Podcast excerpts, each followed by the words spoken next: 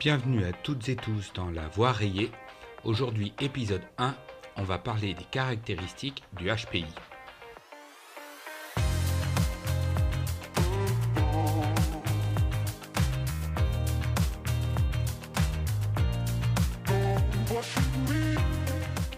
Surdoué, multipotentiel, haut potentiel intellectuel, philo-cognitif, haut quotient intellectuel, zèbre, précoce, dans notre pays, les noms ne manquent pas pour désigner une certaine manière de penser qui, de tout temps, a attiré l'attention.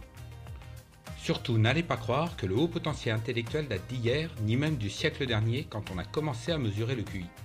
Les Grecs plaçaient déjà l'intelligence humaine à un haut niveau.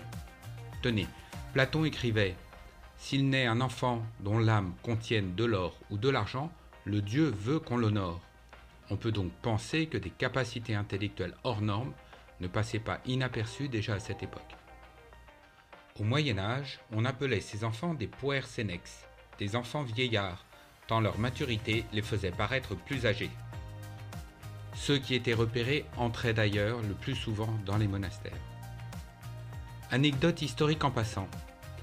La première école spéciale pour enfants remarquables aurait été fondée par un sultan ottoman du XVIe siècle qui se nommait Mehmet II mais la postérité retient surtout de lui son art de la guerre, donc je doute qu'on crée un jour une école pour HPI avec son nom. Revenons en France. Montaigne a lui aussi évoqué l'existence d'enfants plus doués que les autres. Il disait qu'ils avaient le goût pour l'étude. Il proposait de développer une pédagogie innovante pour eux. Vous voyez que l'adaptation de l'enseignement ne date pas vraiment d'hier. Le concept de haut potentiel prend véritablement sa place au début du XXe siècle, quand pour détecter les déficiences mentales, les psychologues ont développé les tests de QI. En France, ils s'appelaient Binet et Simon. Les plus utilisés actuellement sont ceux de Wechsler, on aura l'occasion d'en reparler dans ce podcast. Avec les événements du siècle, l'intérêt pour les tests fut variable, mais le terme de précocité émerge véritablement en France dans les années 70 quand on commence à se préoccuper des enfants qui correspondent à la partie élevée des échelles de QI. Mais on peut dire que ce profil est sorti au grand jour avec le livre de Jeanne Siofachin, qui leur a attribué le mot de zèbre. Depuis, le haut potentiel, le HPI et tous les noms en circulation font verser beaucoup d'encre. Aujourd'hui, on va tenter de fixer quelques idées sur les caractéristiques du haut potentiel intellectuel, surtout celles qui concernent les enfants, et qui ont un impact dans leur scolarité et leur développement. Bienvenue dans La Voie rayée, c'est l'épisode 1.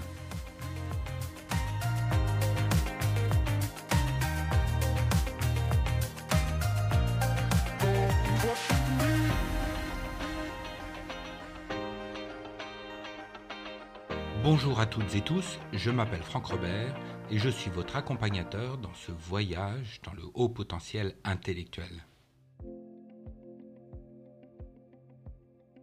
Bon, des caractéristiques de HPI, il y en a beaucoup. Pour la simple et bonne raison que chacun est unique et qu'il a développé les siennes, plus ou moins. Mais on peut citer des caractéristiques documentées qu'on retrouve régulièrement dans la littérature sur le haut potentiel. Alors attention, ces caractéristiques, tout le monde les a. Les neurotypiques et les neuroatypiques, bien évidemment. Mais les HPI, par la nature du profil cognitif le leur, vivent ces caractéristiques de manière plus intense. Première caractéristique, le sens. Ça devrait vous parler normalement. Avoir besoin de sens, c'est un besoin très central pour un haut potentiel intellectuel, de manière très intense encore une fois.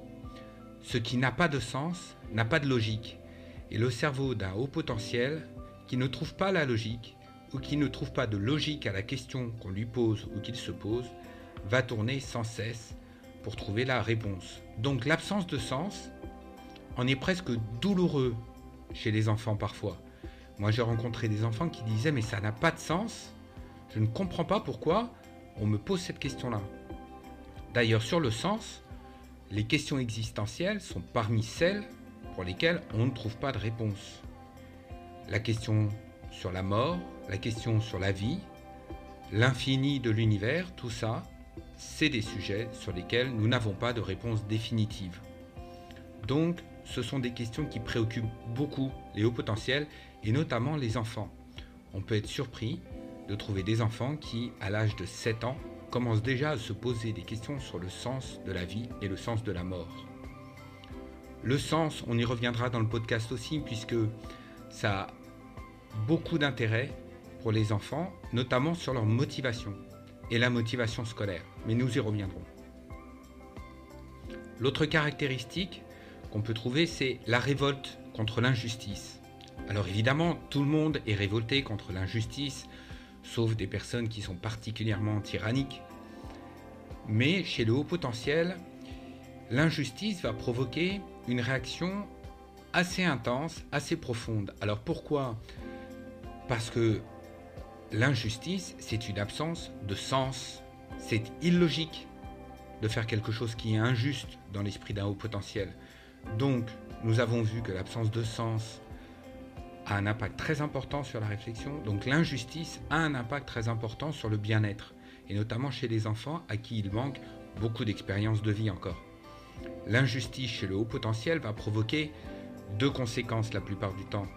La première, c'est de tenter de réparer l'injustice. Alors en allant voir la personne qui la commet, l'injustice, ou en faisant une action qui va pouvoir réparer l'injustice. Ça n'est pas simple hein, parfois. La deuxième conséquence, c'est d'aller voir la victime de l'injustice. Et là, le haut potentiel a beaucoup beaucoup de capacités pour comprendre euh, comment se sent la victime de l'injustice et pour proposer de l'empathie, de la compréhension, proposer son aide. Donc l'injustice chez le haut potentiel, ça provoque des réactions intenses. Troisième caractéristique, la capacité d'adaptation.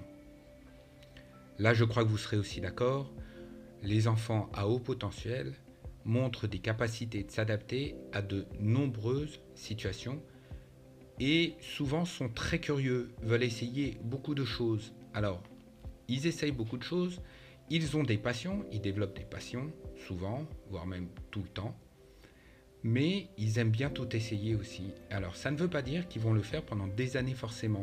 Il est fréquent chez les enfants d'essayer plusieurs sports, des sports d'équipe, des sports individuels, d'essayer plusieurs arts, la musique, la peinture, le dessin, et de ne pas s'y passionner particulièrement. Pourquoi? Parce que c'est juste la volonté de tester et de développer leur capacité d'adaptation. Cette capacité d'adaptation, elle est très importante. Elle va augmenter au fur et à mesure des années.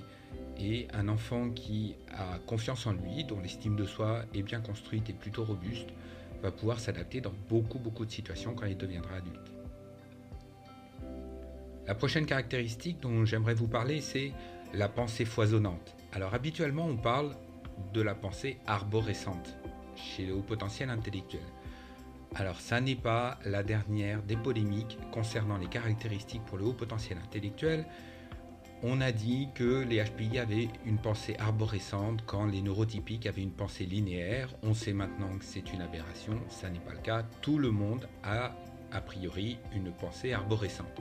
Une pensée arborescente, c'est quand une idée produit plusieurs idées et que à chaque idée nouvelle, correspondent deux nouvelles idées, un peu comme monte un arbre dans le ciel. Chez le haut potentiel, cette pensée arborescente est surtout très foisonnante. La façon dont fonctionne le cerveau fait que chaque idée va vraiment produire beaucoup beaucoup de nouvelles idées, notamment des idées créatives et notamment des idées qu'on dit hors de la boîte, out of the box. C'est une expression qu'on aime beaucoup quand on est au potentiel. Cette pensée, elle est foisonnante, elle produit beaucoup d'idées, mais elle est aussi permanente, comme une sorte de bruit à l'intérieur du cerveau.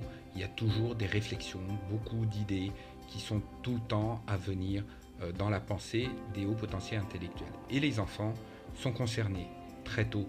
Ils ont ces pensées qui sont permanentes dans la journée, dès le réveil. Et à chaque moment de la journée, ils vont penser à plein de choses. Dès que leurs sens vont capter euh, des informations autour d'eux, et eh bien la pensée va produire des idées.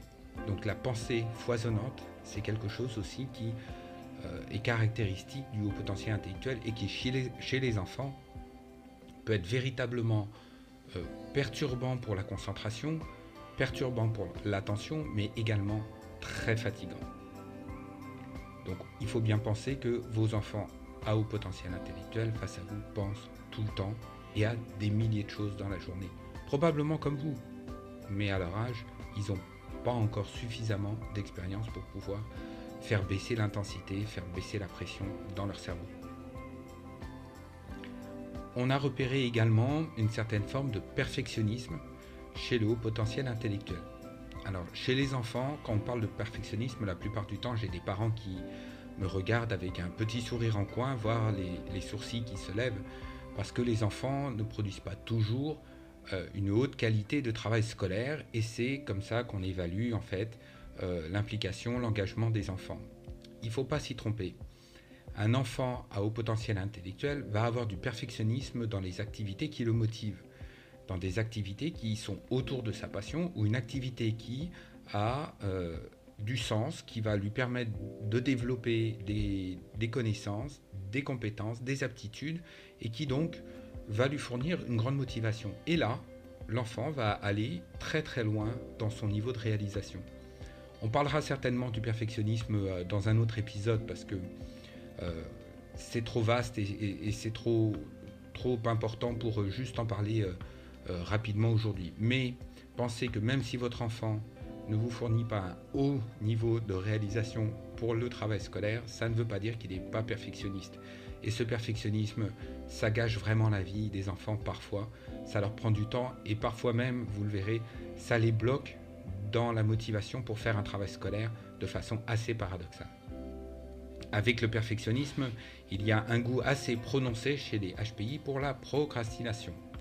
Et oui, la procrastination, dont on nous parle beaucoup, notamment les sociologues, au niveau du travail.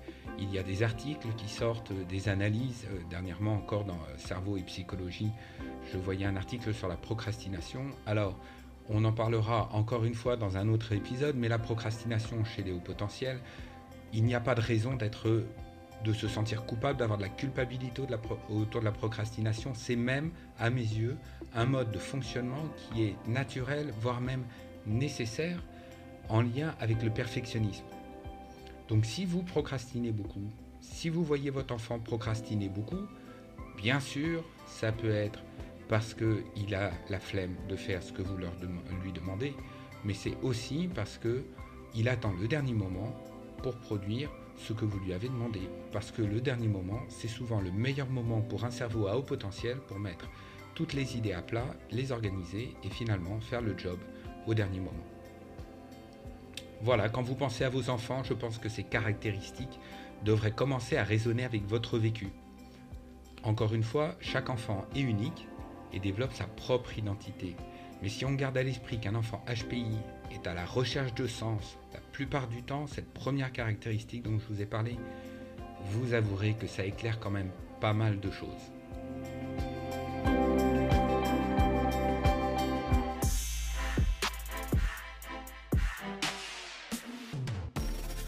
Rayée, c'est tout pour aujourd'hui. Merci d'avoir écouté cet épisode. On se retrouve très bientôt pour un prochain voyage. Au revoir.